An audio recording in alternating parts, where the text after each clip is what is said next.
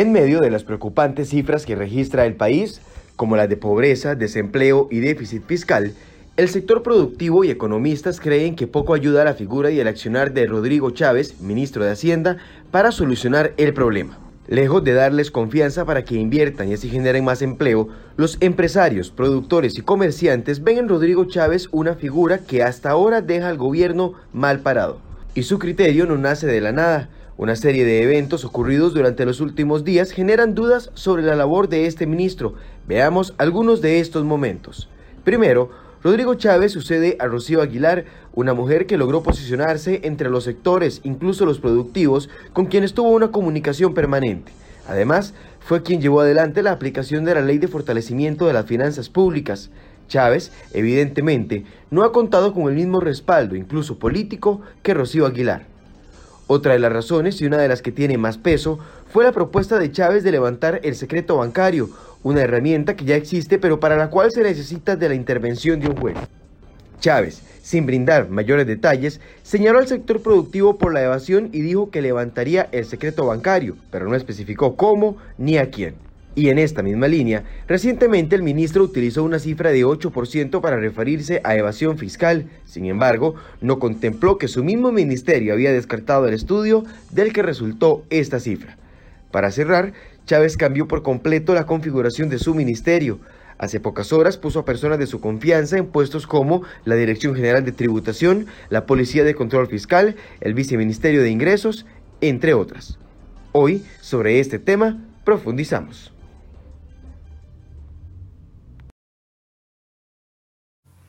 8 con 13 de la mañana, muy buenos días, gracias por acompañarnos en Enfoque y seguimos dándole cobertura a las repercusiones que pudo tener la comparecencia del ministro de Hacienda la semana anterior y todos los eh, la serie de opiniones que ha generado esto, entre ellas el levantamiento del secreto bancario definitivamente es uno de los temas más polémicos porque como bien lo explicábamos en la nota de contexto, ya existe el levantamiento del secreto bancario bajo la garantía de un proceso judicial. Ayer eh, había todavía reacciones de incluso de algunos diputados como el del Frente Amplio donde defienden la posición del ministro de Hacienda y el mismo presidente de la República ha defendido la posición del ministro de Hacienda. Hoy vamos a ahondar en este tema y la visión que tienen los sectores productivos con respecto a este tema y para eso vamos a tener la opinión de la Unión de Cámaras eh, que va a estar con nosotros vía telefónica, también la Cámara de Exportadores y aquí en el set se encuentra doña Yolanda Fernández de la Cámara de Comercio para poder abordar las aristas y preguntas que tengamos sobre este tema. Doña Yolanda, buenos días, gracias por estar acá. Muy buenos días, Michael, y buenos días a todos quienes nos ven en su programa de Enfoques. Rápidamente, ¿qué le parecen estas medidas? Sin ahondar todavía, porque vamos a ir una por una, pero ¿le genera confianza esta situación? Definitivamente no.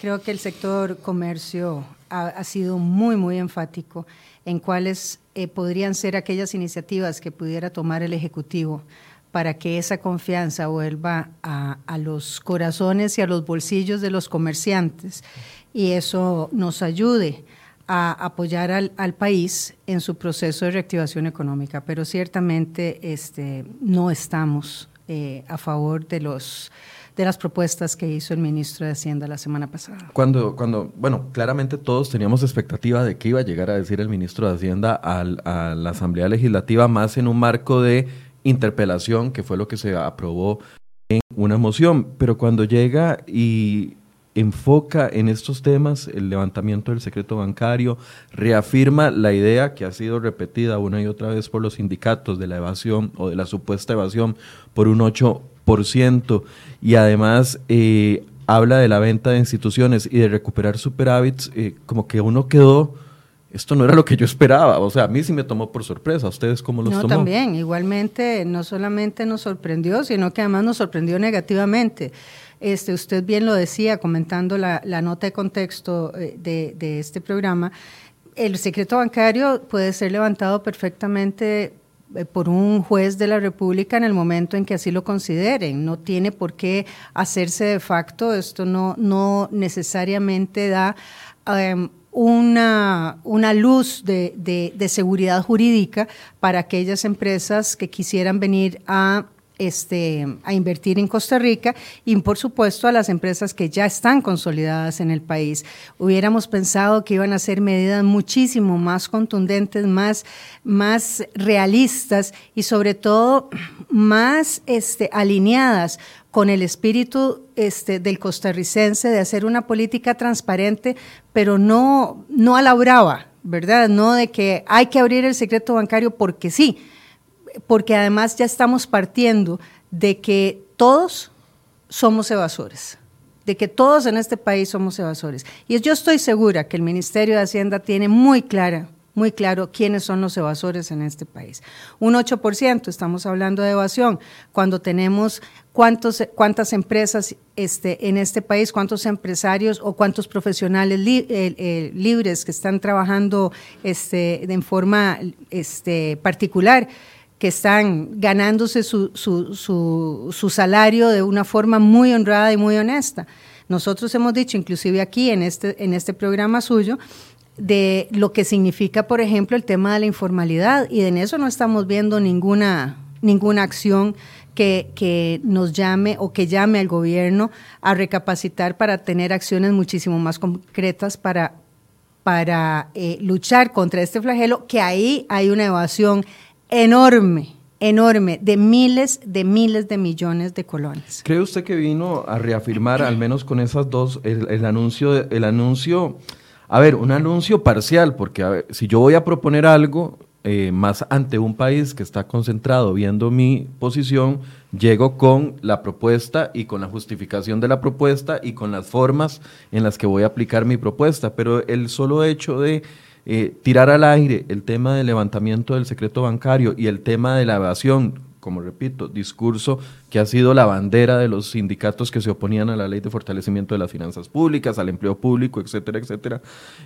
siente que vinieron a reafirmar o que viene el mismo Ejecutivo a reafirmar esa mala fama que se le ha hecho a cierto sector empresarial responsable, porque existe un sector empresarial irresponsable, pero el responsable, el que ha cumplido con sus con, con, el pago de los impuestos, etcétera, etcétera, el que está supervisado, como usted bien repite a cada rato que están cazando en el zoológico, viene a reafirmar esa idea popular. Por supuesto, y, y nos preocupa aún más, porque una, uno de los temas que hemos venido conversando con algunos de los, de, los funcionarios del, del Ejecutivo, y, y, le doy el nombre, el, el, nombre, con don André Garnier en varias oportunidades, es de que cómo también el gobierno nos va a, a, a, dar ese, porque ni siquiera es el beneficio de la duda, porque no es beneficio de la duda lo que estamos pidiendo, es que nos den realmente este, el epíteto en la dimensión real eh, de, de lo que es un, un empresario en Costa Rica. ¿Quién ha hecho grande este país? Si no ha sido la empresa privada? O sea, ¿quién genera empleo? ¿Quién genera riqueza en este país si no ha sido la empresa privada? Entonces, que no nos vengan a decir aquí que tienen que levantar el secreto bancario porque todos los, los empresarios en este país tienen cola que los majen o techo de cristal. Sea, no, es, así, así no es la forma en que se crea confianza entre el sector productivo y el gobierno, que además necesita absolutamente de este sector productivo. Vamos a escuchar una declaración que dio el presidente al día después de que estuvo el ministro de Hacienda en la Asamblea Legislativa. La invito a doña Yolanda que la veamos para que después, para poder hacer un par de preguntas después de esto. Escuchemos.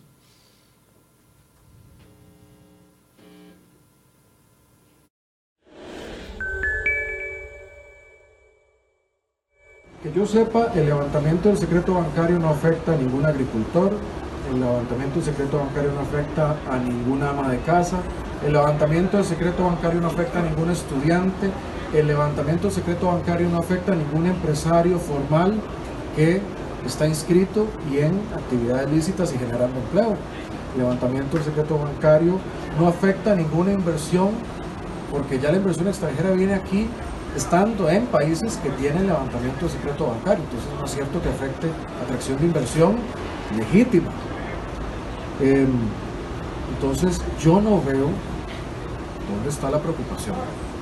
Y si hay países, muchos, a los que aspiramos ser, que lo tienen, ¿por qué Costa Rica juega con reglas distintas? Es un tema de transparencia. Entonces, si no afecta a los agricultores, si no afecta a las amas de casa, si no afecta a los estudiantes, si no afecta a los trabajadores, si no afecta a los empresarios formales que están inscritos y generando empleo, si no afecta a la inversión extranjera, ¿cuál es el problema y a quién afecta? La duda es de quién accede a esa, información. entonces resolvamos eso, resolvamos eso. Eso es lo que hay que resolver, no el tema del, hay que resolver entonces la especificidad de quién acepta, hay que dar garantías. Es la misma discusión con extinción de dominio. Es la misma discusión con extinción de dominio. Es un distractor, como dice don Pedro ¿Perdón? Es un elemento distractor, como dice don no, Como dicen, será lo que tenga que ser.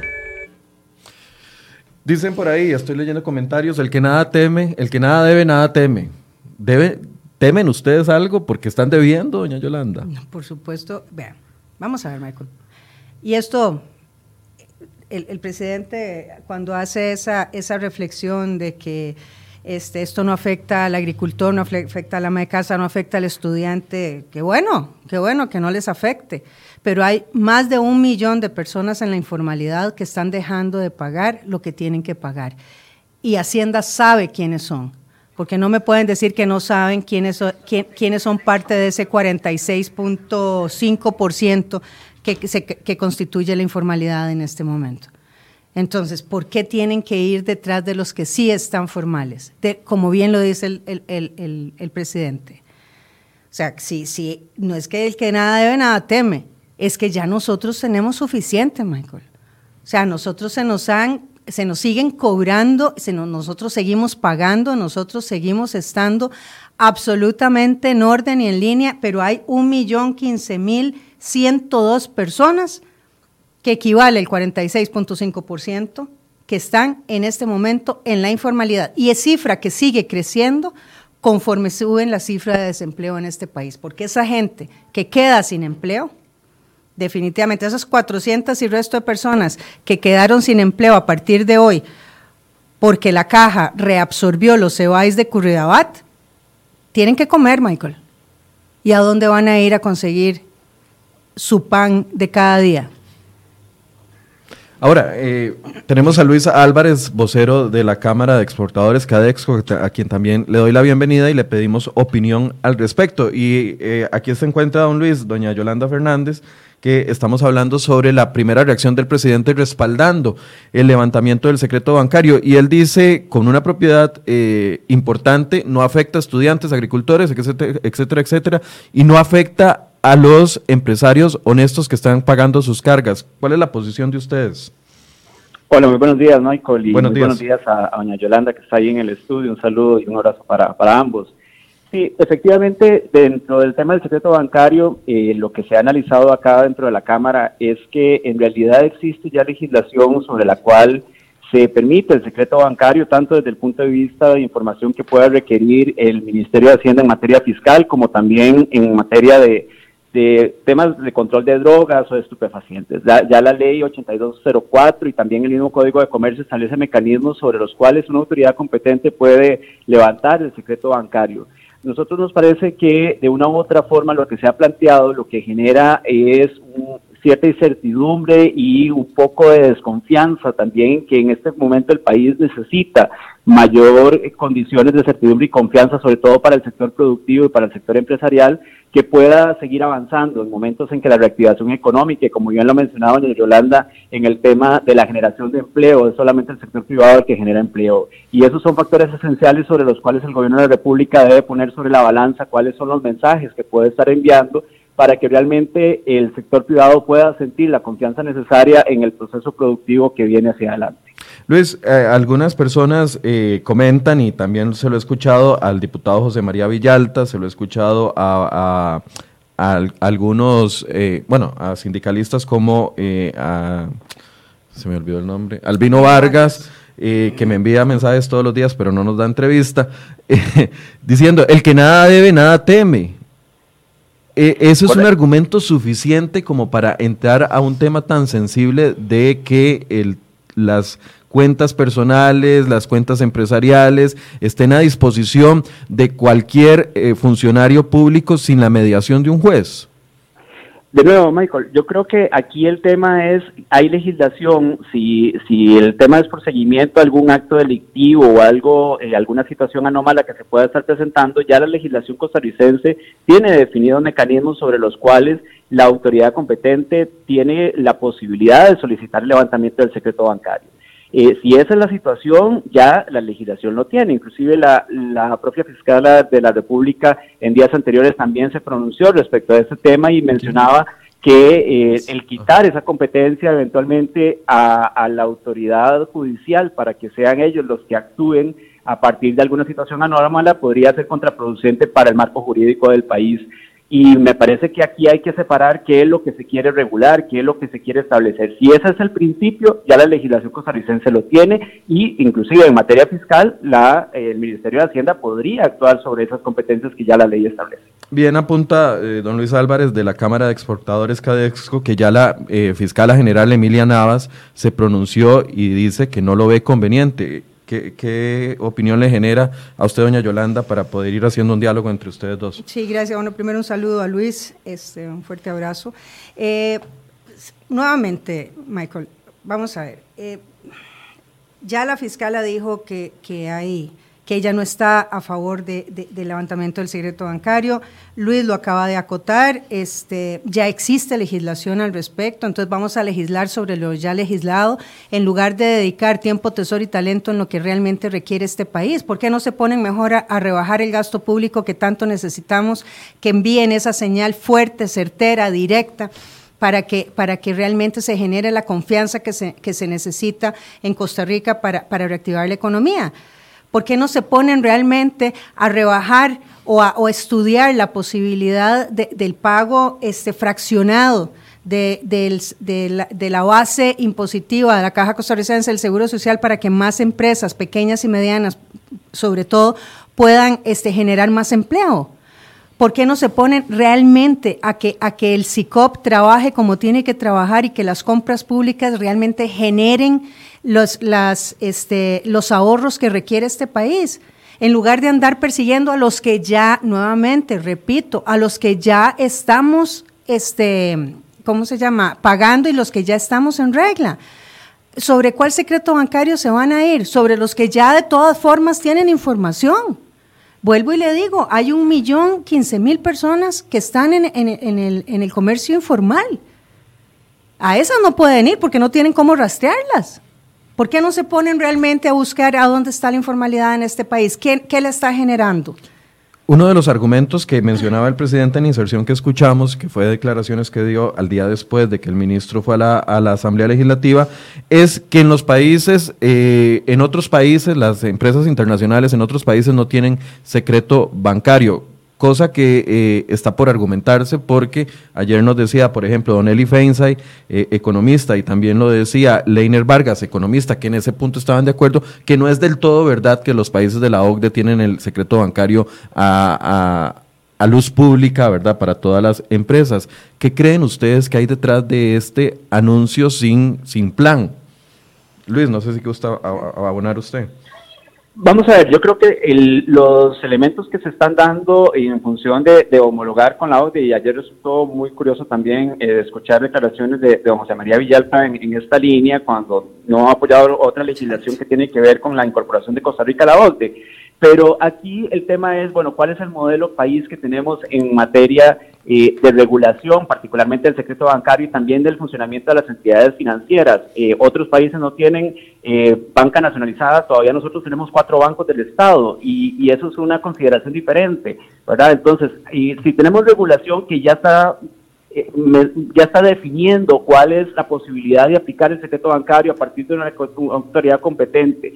Si hay inclusive votos de la sala constitucional que han venido hablando del tema del secreto bancario y, y regula de acuerdo al marco constitucional nuestro, eh, yo no veo por qué, y coincido con ella Yolanda, la discusión tenga que centrarse en este momento para resolver el tema fiscal en función del secreto bancario. Me parece que hay otras medidas efectivamente que son de mucho más peso, que tiene que ver con la aplicación de la regla fiscal, que tiene que ver con control del gasto, para que eso realmente pueda mejorar las finanzas del Estado y que inclusive mejore el la eficiencia de las instituciones públicas. Yo creo que ahí es donde debe estar el centro de la discusión para que realmente se pueda pensar en que la difícil situación fiscal que ha tenido el país y la generación de confianza que necesita el sector productivo pueda mejorar las condiciones que necesitamos en adelante. ¿Cuáles riesgos ven, doña Yolanda? Nuevamente, no va a haber generación de confianza. Uno. Dos, una inseguridad jurídica enorme.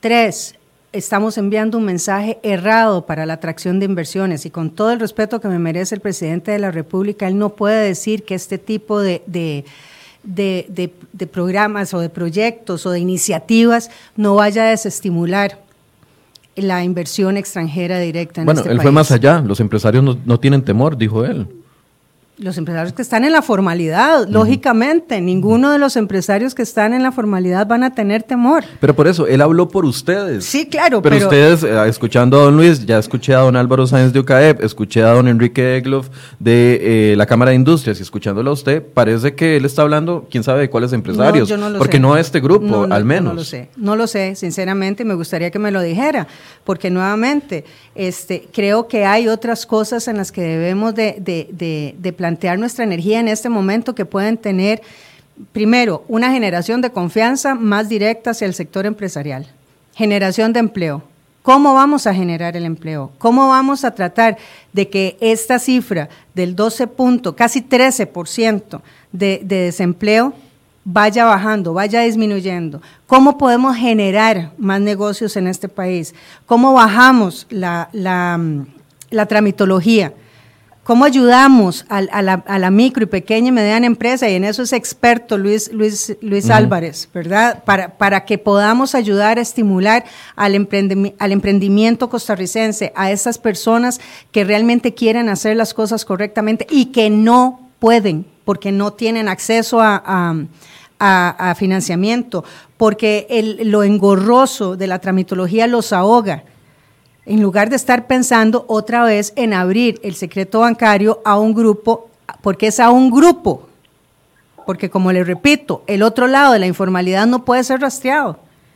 Comiencen por rastrearlos, comiencen por formalizarlos, oblíguenlos a, formalizarlos o ayúdenlos a, a, formalizarlos, porque estoy segura que mucho de este este, más de millón de personas que se encuentran en la informalidad están en la informalidad, no quieren ser informales. No, más bien quieren pagar a la caja para tener una pensión eventualmente, por, favor, por ejemplo. Por favor, Michael, eventualmente. Pero no, o sea, ¿qué es lo que hacen? Es como cuando usted tiene una empresa y usted en su misma planilla de quiere empezar a buscar este qué sé yo, conceptos, cosas que están ahí dentro de esa planilla. Cuando usted en realidad, si quiere tener un acto comparativo, vaya y búsquelo afuera. No tiene que buscarlo adentro. Nosotros no somos los enemigos del gobierno y eso lo tiene que tener claro el gobierno. Pero Nosotros yo, no sé si lo tiene claro, doña Yolanda. Bueno, yo tampoco, por eso le digo, y tal vez con un poco de vehemencia y de desesperación se lo digo, Michael. O sea, ¿Qué, es lo que pretende el gobierno? O sea, que nos ponga del lado de ellos y nosotros somos los que estamos del lado de ellos. Nosotros somos los generadores de empleo, de riqueza, de desarrollo del país. Nosotros no estamos en contra de ellos. Pero que tampoco manden, manden esas señales de que solamente a nosotros o solamente con nosotros, el empresariado formal, se le debe de seguir este, golpeando la cabeza cada vez que quiere salir a respirar. Dice Ansel Johnson, eh, buenos días, en estos temas debe de haber la parte que esté a favor y en contra, que no se levante, ajá, la parte de a favor en contra, nada más le recuerdo a Ansel que para el viernes anterior teníamos aquí invitado al ministro de Hacienda, que confirmó todavía 24 horas antes y a las 6 y 15 de la mañana del propio viernes nos canceló la entrevista. Entonces hemos procurado la versión y la explicación, porque a todos nos interesa eh, entender por qué el ministro de Hacienda quiere el levantamiento del secreto bancario y no se preocupa, por ejemplo, en la lucha contra la informalidad. Uno de los tantos ejemplos. Pero don Hans Ansel, él nos canceló. Seguimos insistiendo. Hemos llamado tres veces durante esta semana al Ministerio de Hacienda, a la oficina de prensa, para que nos reasignen una cita. Don Luis, para ir cerrando con, con usted, el, otro tema importante que mencionaba el ministro es que van a aplicar la regla fiscal pero a la forma en la que ellos los la entienden contrario a lo que piensa la Contraloría General de la República y también los diputados que estuvieron en la comisión que analizaron la ley 9635, la ley de fortalecimiento de finanzas públicas. ¿Esto qué mensaje entienden ustedes al escuchar esta noticia? De nuevo, Michael, yo creo que aquí el, tema es eh, que el año pasado se tuvo una discusión muy fuerte sobre el, tema fiscal y sobre la contención del gasto. Se pidió al sector productivo y al sector empresarial que hiciera un esfuerzo importante para que esta legislación pudiera pasar y que se pudiera aplicar la normativa que ahí estaba establecida. Eh, de una u otra forma se defendió la aplicación de la regla fiscal y ahora el mensaje que se recibe es que estar haciendo una interpretación contraria a lo que ha venido mencionando la Contraloría, eso lo que revela es sencillamente un retroceso en ese avance que se había dado el año pasado para, la, para el control del gasto público. Y de una u otra forma creemos que así como el secreto bancario puede ser un mensaje equivocado para el sector productivo, el tema de no aplicar la regla fiscal en los términos en los que mencionó la Contraloría o que ha venido mencionando la Contraloría, nos parece que también es un mensaje equivocado en ese clima de confianza que debe construirse en el país. Bien, muchas gracias Luis Álvarez, eh, vocero de Cadexco, director ejecutivo de Cadexco, que nos acompañó esta mañana con esta opinión. Gracias, don Luis. Con todo gusto, Michael, de la orden. ¿Falta al gobierno la promesa de contención de gasto al querer aplicar su propia regla fiscal? Bueno, su, propio, su propia interpretación de la regla fiscal. Pues yo no sé si faltará, lo que sí es que manda un mensaje absolutamente confuso, porque si fueron ellos quienes lo, lo, pusieron, vamos a ver, los que, quienes lo propusieron, quienes insistieron, quienes lo negociaron, ahora venir a tener interpretaciones cuando la, ley es clara, eh, me parece, me parece poco serio, Michael. O sea, porque entonces, ¿qué quiere decir? Que aquí habemos costarricenses de una categoría y de otra categoría porque a unos sí se les aplica y a otros no. O sea, por favor, eso no es así. O sea, de veras que, que la regla fiscal, si nosotros como empresarios pusimos no nuestro grano de arena, nuestra montaña de arena, para seguir pagando más impuestos, para seguir apoyando, el gobierno tiene que hacer su tarea.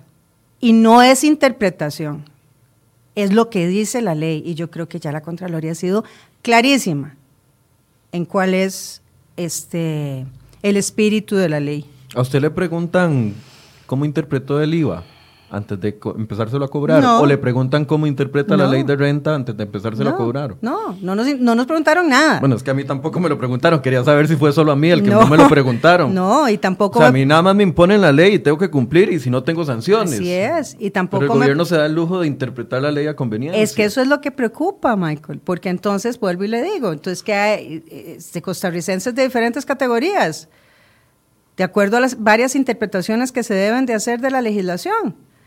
O sea, eso es muy peligroso, Michael. Eso es muy peligroso. Porque entonces, ¿qué quiere decir? Que el peso de, toda este, de, todo este esfuerzo que se está haciendo solamente queda en un grupo. ¿Y los otros?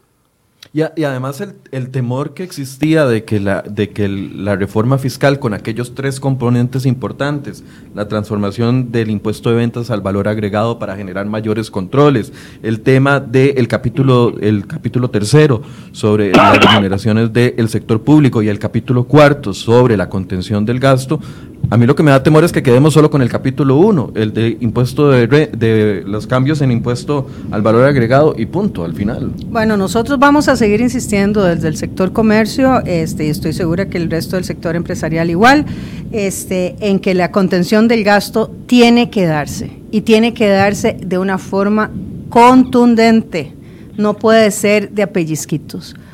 Así como tampoco nos pusieron de apellisquitos la, factura, la, facturación electrónica, por ejemplo, que causó tantos problemas en un inicio y ya ahora ya nos estamos acomodando y ya ahora todos estamos, todos pusimos de nuestra parte. Y ojo, muchas pequeñas y medianas empresas, perdón que insista en el tema de las MIPIMES, ¿verdad? Pero muchas de estas empresas cerraron porque no tuvieron la capacidad para aguantar todos los cambios que tenían que hacer este, para comenzar con el proceso de la, de, la, de la factura electrónica. Y como usted dice, tampoco les preguntaron nada. Tenemos también la opinión de don Álvaro Sáenz, eh, presidente de, la Unión de Cámaras, eh, que nos da su posición con respecto a estos dos temas relevantes. Ya lo ha, conversado, don Álvaro. Buenos días. Buenos días y saludos a Yolanda. Un placer verla, o que sea por internet. este, sí, este, bueno, ustedes han tocado varios temas ahí. Han tocado el tema de la informalidad, el tema del secreto bancario, el tema del crecimiento económico, el tema de la aplicación de, de, la regla fiscal. No sé cuál quiere comentar. Eh, hágame un convito de los tres. Ajá, bueno, vamos a ver. Yo creo que el, secreto bancario es un tema eh, que si no es un distractor, está funcionando muy bien como distractor, porque vea que todo el mundo está hablando de eso. Cuando el fondo del problema es el tamaño del Estado y la reactivación económica. Y, la reactivación económica este, eh, se, da generando confianza, ciertamente, se da generando inversión, eh, se, se, da este, eh, generando empleo, pero eso lo hace la empresa privada, el 87% del empleo de este país, el que genera. Ahora, este, ¿qué sucede? El Estado es demasiado grande este, y, la, y la única forma de, de controlar los gastos del Estado, lo dijo el ministro de Hacienda, el déficit fiscal sobre todo son, son por cuatro cosas. Una es este, bajando el tamaño de los gastos, ¿verdad? que ahí viene la aplicación de la regla fiscal, que evidentemente si usted quiere saber si cuál es la aplicación correcta, si es sobre el, presupuesto liquidado o, es el presupuesto este, aprobado originalmente, ya muy fácil. Pregúntese nada más cuál hubiera sido el déficit fiscal si eh, la subejecución hubiera sido cero. Porque ha bajado más de un punto por un punto del PIB. Más subido, no, subido, subido. O sea, la subejecución en Costa Rica es aproximadamente un 15%, ¿ok? ¿Verdad? Entonces, eh, si usted sube, uh, si usted si usted hace la subejecución presupuestaria cero, entonces hubiera gastado mucho más todavía. Entonces, el déficit fiscal, vamos a ver, el déficit fiscal toma en cuenta este que ya la subejecución fue un 15%, ¿verdad? Entonces, si usted gasta todo y usted gasta el máximo, el déficit debe ser muy alto. Entonces, primero por ahí. Entonces, por supuesto que tiene que ser sobre el presupuesto liquidado o sobre los gastos reales, jamás sobre el presupuesto proyectado. Segundo, tiene que venderse activos del Estado, si no, la deuda es inmanejable. pagamos 3 mil millones de dólares al año o más de intereses, únicamente, ¿verdad? Tercero, hay que reorganizar el Estado por eso la ley de empleo público es tan importante que, que, empiece rápido, que la manden al, Congreso, ¿verdad? Y, cuarto, de ¿cómo vamos a subsistir con cuando el libro está en 2, dos y medio y nosotros estamos pagando eh, nueve y medio por ciento el servicio de la deuda en dólares? Es demasiado caro. Entonces, esas cuatro cosas hay que, hacer, hay que hacerlas para bajar el tamaño del Estado, para, para poder bajar el déficit. Entonces, claro, cuando hablan de vender activos, que no, que etcétera. Yo creo que este el, el, el ¿cómo se llama? El secreto bancario es, es un es un digo, si no es un distractor está funcionando como uno. Eso es un tema está, está tutelado por la por la el, el, eh, párrafo cuarto del artículo 24 de la Constitución Política, está consagrado el Código de Comercio, está tutelado por la OCDE, por cierto, hay reglas muy claras de la OCDE para esto. El secreto bancario no es simplemente este abrirlo y ya, Recuerden que la gente que dice que, que nada teme, eh, ¿cómo es? Que, que nada debe, nada teme. Aquí no lo han recetado unas cuantas veces en los comentarios del día de hoy. Eliminemos la informalidad, eh, eh, perdón, eliminemos el derecho a la intimidad y, y, a, la, y a la, este, a, la, ¿cómo se llama? A la, a la, intimidad personal, eliminemos a la confidencialidad de lo que pasa en los hogares, hagamos todo libre, porque no hay secretos eh, no se puede, el secreto bancario existe por una razón, existe para eh, cuidar que las personas tengan derecho a la intimidad, que no se le copien los secretos comerciales, este, eh, que no este, sean sujetos a secuestros, que no sean sujetos a chantajes, etcétera. Esta, eh, la, cualquier investigación de la tributación directa, un juez eh, inmediatamente abre las cuentas. De eso está sucediendo. Entonces, el secreto bancario no es que las cuentas suyas están publicadas en Internet. Ok, el secreto bancario es tutelado por un juez de la República y eso es lo único que estamos pidiendo, que siga así, que, que sea un juez este, el que ante cualquier investigación que haga eh, la tributación directa le abre las cuentas a cualquier costarricense. Pero en fin, eh, eso es lo que está en juego, es la reactivación económica, y doña Yolanda tiene toda la razón en cuanto a la informalidad. Nada más que discrepo con ella que eh, tal vez al final el tema. La, gente informal no es, no es, informal porque quiere, sino porque no tiene más remedio, ¿verdad?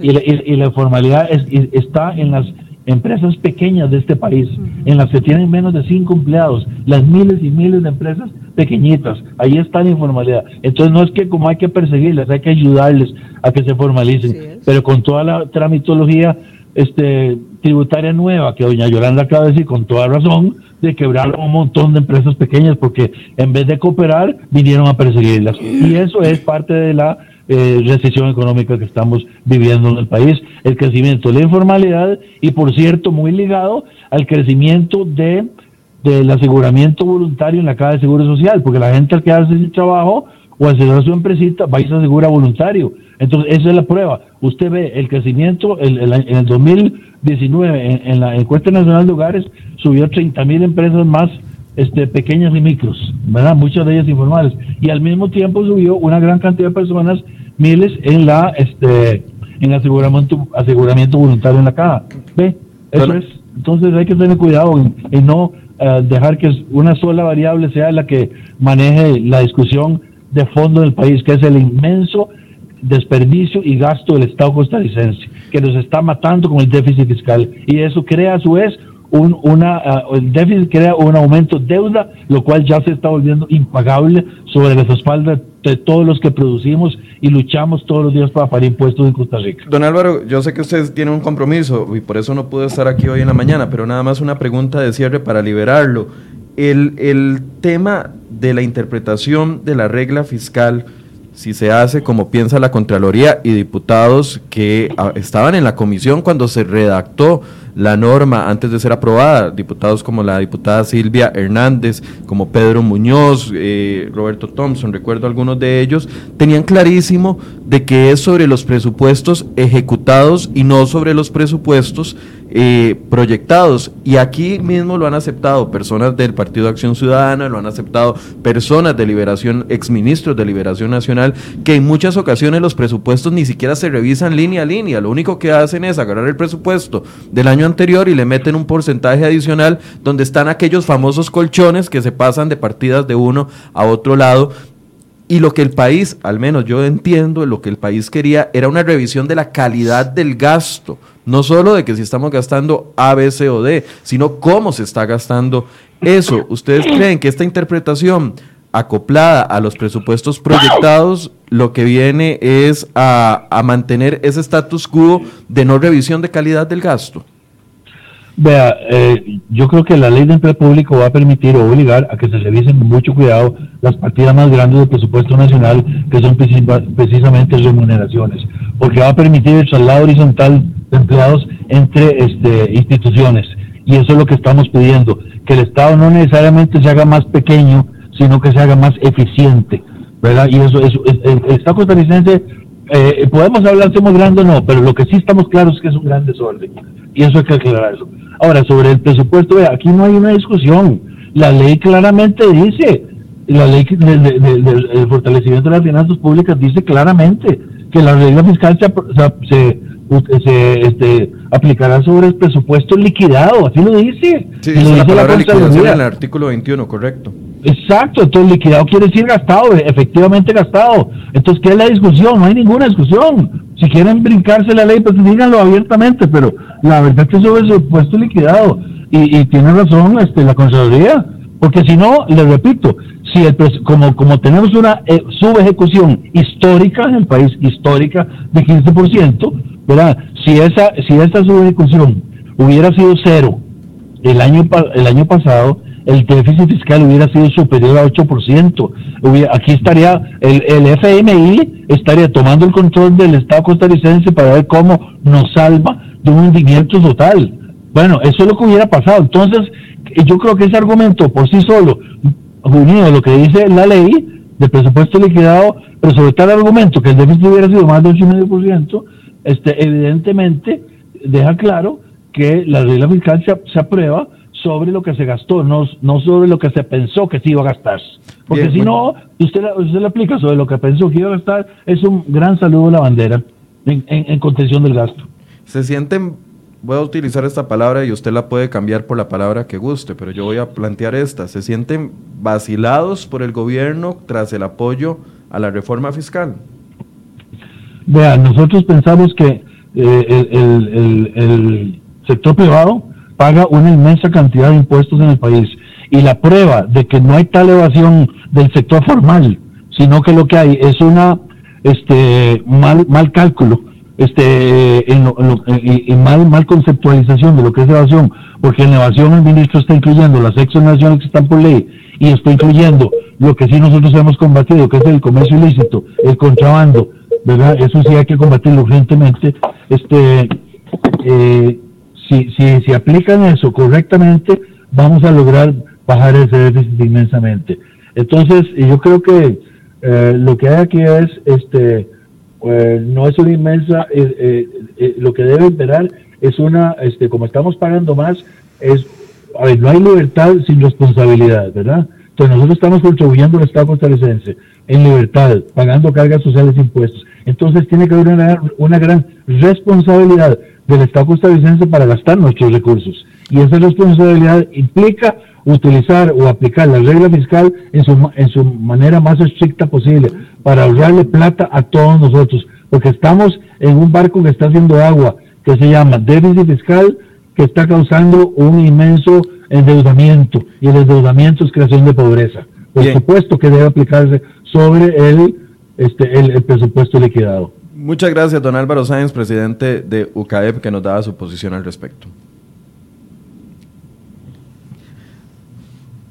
Me quedé esperando a ver si decía gracias, pero seguramente. No, muchas gracias. como estamos ciegos sin, sin video, muchas gracias y un saludo a Yolanda a la distancia. Ah, perfecto. sí, el, el delay del video fue eso. Gracias, don Álvaro. Insisto, el vocero de gobierno para explicar estas ideas es el ministro de Hacienda, quien canceló el viernes anterior y a quien le estamos solicitando una reprogramación de la cita. Solo él puede explicar qué es lo que quería con el levantamiento del secreto bancario y solo él puede explicar de dónde se sacó nuevamente aquella cifra que ya estaba superada de la evasión del 8% entre las empresas formales. ¿Qué le preocupa más de todo esto, doña Yolanda? ¿O qué enfoque cree que tenemos que... Es que solamente tenemos dos minutos más, Michael, porque si no me tendría que quedar aquí toda la mañana para poder hablar Apenas son las 8 y 53, tenemos como 10 minutos más. Vamos a ver, vea, lo, usted oyó el tono también un poco desesperado de Álvaro porque e, es que ya, ya, ya el, sector, el sector empresarial llega a un punto en que dice, bueno, ¿qué es? Que aquí no hay un diálogo, o sea, estamos hablando idiomas diferentes entre el gobierno. ¿Ustedes se han reunido con el ministro de Hacienda? Sí, nosotros nos reunimos con el ministro de Hacienda en, en, la Cámara de Comercio hace como tres semanas. ¿Y no les dijo que tenía la intención de levantamiento del secreto bancario? No, eso no lo hablamos. No, se habló de otras cosas, pero de eso no, se habló. Y claro, dice, imagínese, si lo hubiera hablado, yo creo que todavía estaríamos discutiendo ahí en junta directiva con él el tema, ¿verdad? Pero nuevamente, Michael, o sea, e, esto ya es, e, vamos a ver, hay que, hay que decirlo con todas las palabras.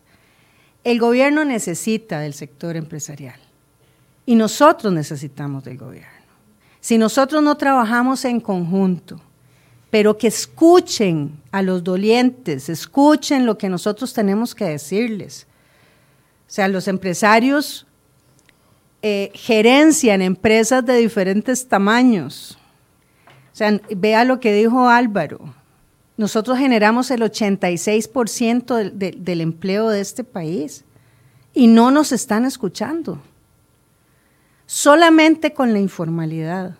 Si nosotros rescatáramos, si el gobierno rescatara a la informalidad en, este país, eso significa más de tres puntos del PIB.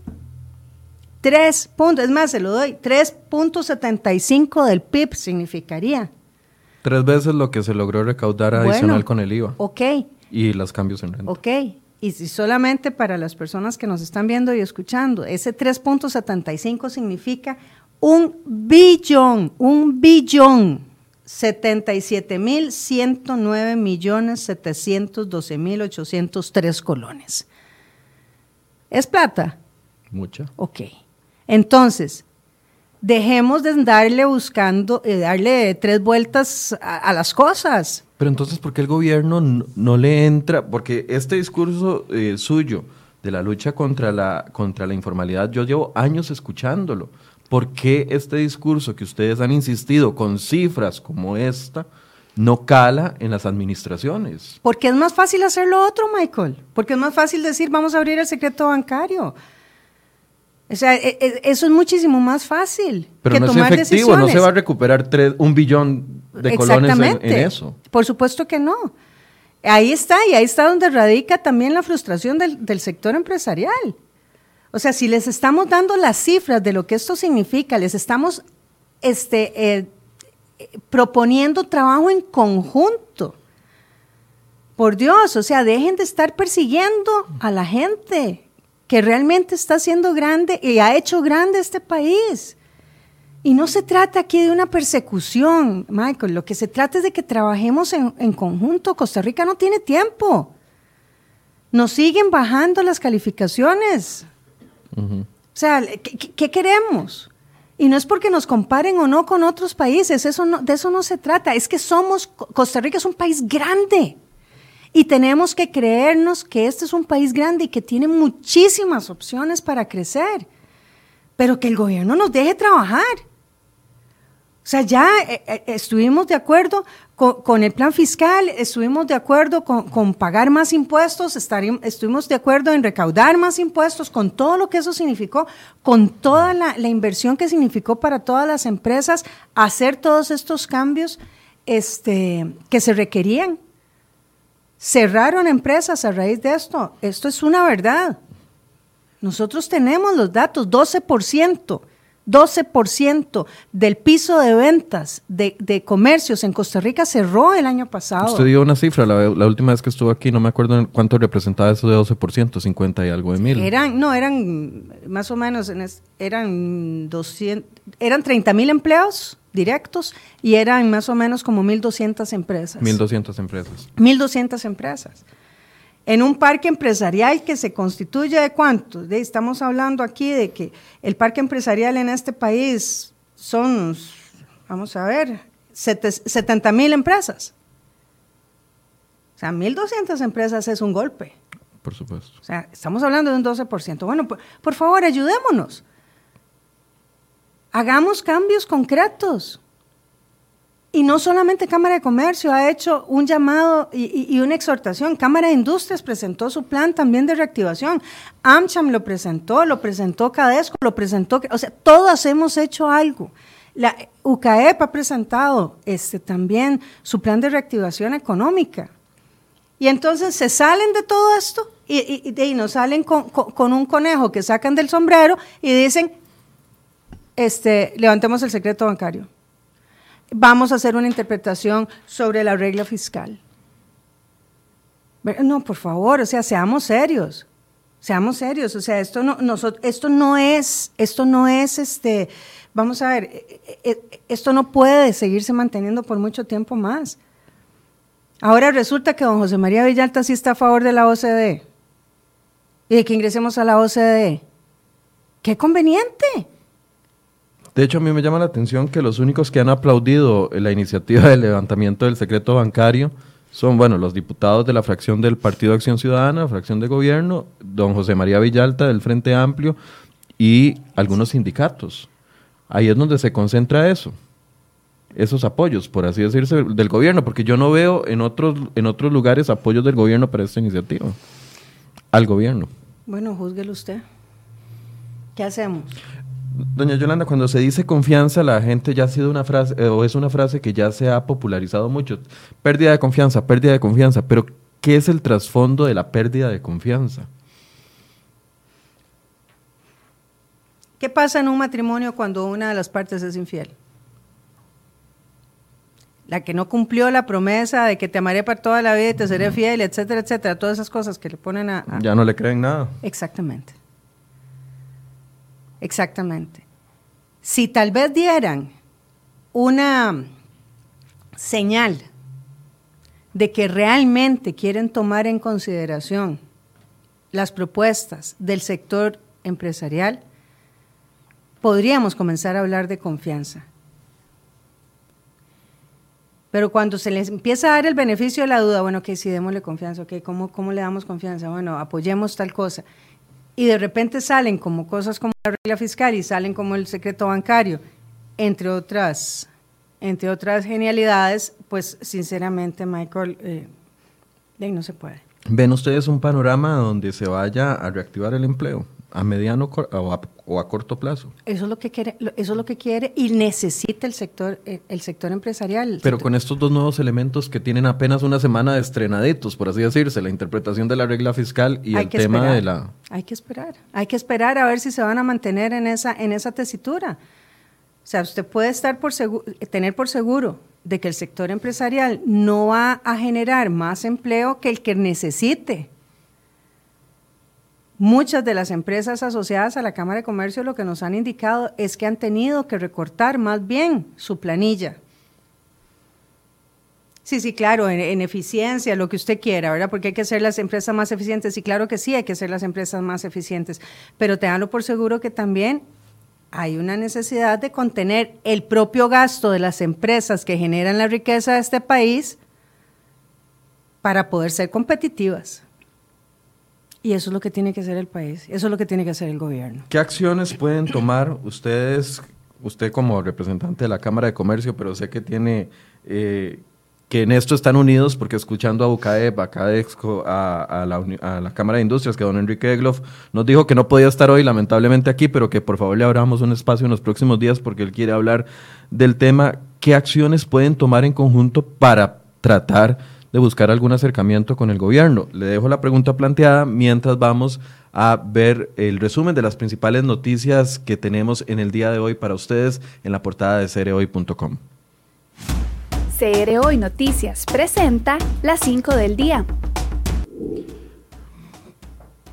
Bien, y una de las notas que traemos en la portada es la siguiente. Un ex oficial de la Policía de Control de Drogas fue acusado por el Ministerio Público por en apariencia haber avisado a un grupo de tráfico internacional de drogas que le harían un allanamiento. Esta es parte de la información. Además, Recope insiste en su plan de etanol y para el 2021 la mezcla de gasolina con etanol en gasolina super va a estar listo y después vendrían con la eh, gasolina regular. El gobierno pretende invertir 23 millones de dólares para llevar a cabo este plan. Además, hoy en la portada de Cere Hoy le explicamos en tres pasos muy simples por qué el gobierno y la Contraloría difieren en la interpretación de la regla fiscal, tema que ya hemos abordado acá en Enfoques. Además, le contamos cuál opción nos podría ahorrar 433 mil millones de colones al año. Y además, sin plata, el Partido Acción Ciudadana dice que no tiene dinero para pagar la condena por estafa contra el Estado, cuyo monto asciende a 353 millones de colones, pero podría subir a 516. Van a acudir a préstamos y a donaciones. Y por último, una información exclusiva de CR Hoy, el Ministerio Público confirmó el despido de la fiscala, ex fiscal ahora Berenice Smith Bonilla, cuestionada por el caso del el cemento chino y quien también enfrenta una causa penal junto al ex magistrado Celso Gamboa y al alcalde de San José Johnny Araya por presunto tráfico de influencias. Si quiere ahondar en estos y otros temas, lo invitamos a que ingrese a cereoy.com y pueda ver las notas completas y pueda comentarlas en nuestras redes sociales. Doña Yolanda, ¿qué opciones de acercamiento hay? Nosotros estamos totalmente abiertos a dialogar con el gobierno siempre. Y siempre hemos abierto las puertas de nuestras cámaras empresariales, siempre hemos este, estado muy atentos a, a, poder ser proactivos en poder este, apoyar las iniciativas que realmente favorezcan a todos los costarricenses. Eh, lo que necesitamos es que el gobierno nos mande señales claras y contundentes sobre las necesidades que nosotros hemos creído que son las mejores para ayudar este, a la reactivación económica que requiere Costa Rica. Nosotros estamos aquí. Pero van a buscar una reunión, van a solicitar una cita o es ¿Están valorando eso? Nosotros desde Cámara de Comercio lo estamos valorando siempre, ¿verdad? Y como le digo, siempre hemos tenido muy buen acercamiento con don André Garnier, que además sabe y conoce de primera mano, porque él es un doliente también, de todo lo que pasa el sector empresarial en este país. Entonces tenemos un buen interlocutor ahí. Eh, tal vez lo que hace falta son medidas, como le digo, contundentes, que eso no está en manos de un ministro que desafortunadamente pues no tiene una cartera y un presupuesto asignado, ¿verdad? Como para, para poder este, ejecutar planes de acción a, muy corto plazo. ¿Ve usted una solución al tema de eh, la lucha contra la informalidad en el entendido que el mismo diputado Carlos Ricardo Benavides le preguntó al ministro durante la comparecencia, le dijo, bueno, ¿cómo ve usted el tema de la informalidad? Y el ministro lo dirigió inmediatamente en su primer pensamiento a la Caja Costarricense del Seguro Social y dijo que eh, eso era, estaba en manos de la Junta Directiva de la, de la Caja Costarricense del Seguro Social. Por supuesto, era una cascarilla de banano que le puso Carlos Ricardo Benavides al ministro de Hacienda porque inmediatamente le dice, no, no, no, es que el tema de la evasión fiscal no es un tema de formalidad, eh, de, el tema de la, de la mm, informalidad. de la informalidad no es un tema solo de la Caja del Seguro Social, tiene motivos, intereses para la, para la Hacienda Pública. Y ahí él rectificó con un enfoque de policía fiscal. ¿Usted ve algún plan coordinado para que esta lucha que ustedes han eh, planteado contra la informalidad tenga asidero en el Ministerio de Hacienda?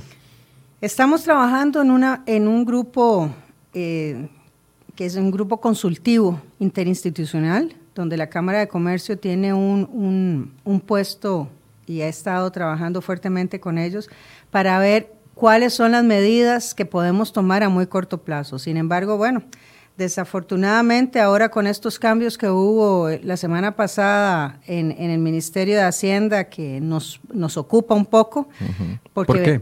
Bueno, porque veníamos trabajando con algunos de ellos. Don Irving Malespín, por ejemplo, fue una persona que siempre estuvo con muy buena disposición de apoyar este, todo lo que el Observatorio de Comercio Ilícito de la Cámara de Comercio ha venido haciendo en los últimos tres años. Eh, se refiere, perdón, para darle contexto a la gente, el exdirector de la Policía Fiscal que fue destituido la semana anterior. Exactamente. Entonces, veníamos trabajando con él, veníamos trabajando bien. Este, las razones por las cuales hayan prescindido del señor Malespín, pues es, será eh, asunto del ministro, pero sí nos ocupa porque sí veníamos ya trabajando desde hace varios, varios meses y si no un, par de años, no más, desde el gobierno de, don Luis Guillermo Solís, en este tema de este, la lucha contra el comercio ilícito.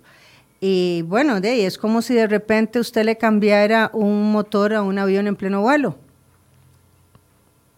Ojalá, ojalá que dé buenos resultados y ojalá que la persona que haya llegado ahora a la policía fiscal, pues le dé continuidad a aquellas cosas que hemos venido trabajando que consideramos que podrían tener una muy, un muy buen resultado a muy corto plazo, como por ejemplo darle a la policía fiscal facultades para poder cerrar comercios que se sabe que no solamente están siendo este, o están vendiendo comer, eh, eh, contrabando y comercio ilícito, etcétera, sino que están en condiciones de informalidad. En este momento lo único que hace la policía es pues dejar ahí una notita, ¿verdad?, de que usted está con estas y estas faltas y no tiene ningún, ninguna repercusión. En el momento en que se le den, como dicen popularmente, dientes a la policía fiscal para que pueda actuar, de hecho, las cosas podrían empezar a cambiar porque se empieza a mandar un mensaje diferente al, este, a la gente que se encuentra en la informalidad hoy. ¿Alguna preocupación que yo no haya tocado y que usted quiera comentarle a la audiencia? Bueno, no, en realidad este, lo que me ocupa básicamente es que estamos a mitad del gobierno Alvarado Quesada. Este, vemos con muy buenos ojos toda la inversión que se está haciendo en infraestructura y, aplaudimos que don Rodolfo Méndez Mata este, siga trabajando de forma consistente y realmente aplicando el presupuesto total del Ministerio de Obras Públicas y Transportes en, infraestructura que es visible, ¿verdad? Y que si pues, bien es cierto, nos puede generar un poquito molestia, sabemos que a muy, muy corto plazo esto nos va a beneficiar a todos y a todas Pero sí hay una, una enorme preocupación de, de, que no vemos una claridad de qué es lo que va a suceder en estos próximos dos años, sabiendo que ya el próximo año es un año preelectoral. Muchas gracias, doña Yolanda. No, a usted, Michael, como siempre, estoy a sus órdenes. Bien, gracias a usted. Dice Mitch Sai, deberían de presionar, el diálogo es bueno siempre y cuando existan las dos partes les insisto, nosotros, y lo digo con toda transparencia, y podemos probarlo con correos electrónicos y mensajes de WhatsApp, siempre que hacemos un programa invitamos a las dos partes. Lastimosamente, y esto lo digo por transparencia, la, el gobierno tiene una actitud, no le gusta discutir temas difíciles. Por eso es que tuvimos que hacer tres programas sobre el tema del IMBU para que finalmente viniera el IMBU. Por eso es que tuvimos que hacer cuatro programas sobre el tema del ministro de la presidencia y la rendición de cuentas para que finalmente viniera el ministro de, la presidencia a hablar de los temas que a nosotros nos interesaban. Lo mismo con el ministro de Hacienda, quien vino aquí muy amablemente en una ocasión y nosotros le hemos insistido que nos vuelva a abrir la cita porque nos canceló el viernes pasado. De hecho, aquí me está poniendo nuestra compañera Angie Cantillo, que acaba de volver a preguntar mientras estábamos en vivo al ministro de Hacienda cuándo va a venir y nos va a reprogramar la cita que nos canceló el viernes y la respuesta es que aún no tienen respuesta. Así que bueno, seguimos dando información, seguimos brindando las opciones y las opiniones de quienes quieren brindar y ofrecer sus opiniones y de los que se quieren esconder, ustedes mismos pueden valorar por qué se esconden. Muchas gracias por su compañía. Los esperamos mañana. Mañana tenemos un tema muy importante. Vamos a abordar el secreto bancario, pero no desde la opinión del empresariado o la opinión del gobierno. Lo vamos a abordar desde la perspectiva técnica y constitucional. Vamos a tener expertos en derecho acá que nos van a explicar el por qué existe el secreto bancario y los procesos durante los cuales se puede levantar. Ojalá que sea un programa en el que ustedes pregunten mucho y podamos dar muchas respuestas con la ayuda de los expertos. Gracias por su compañía. Buenos días.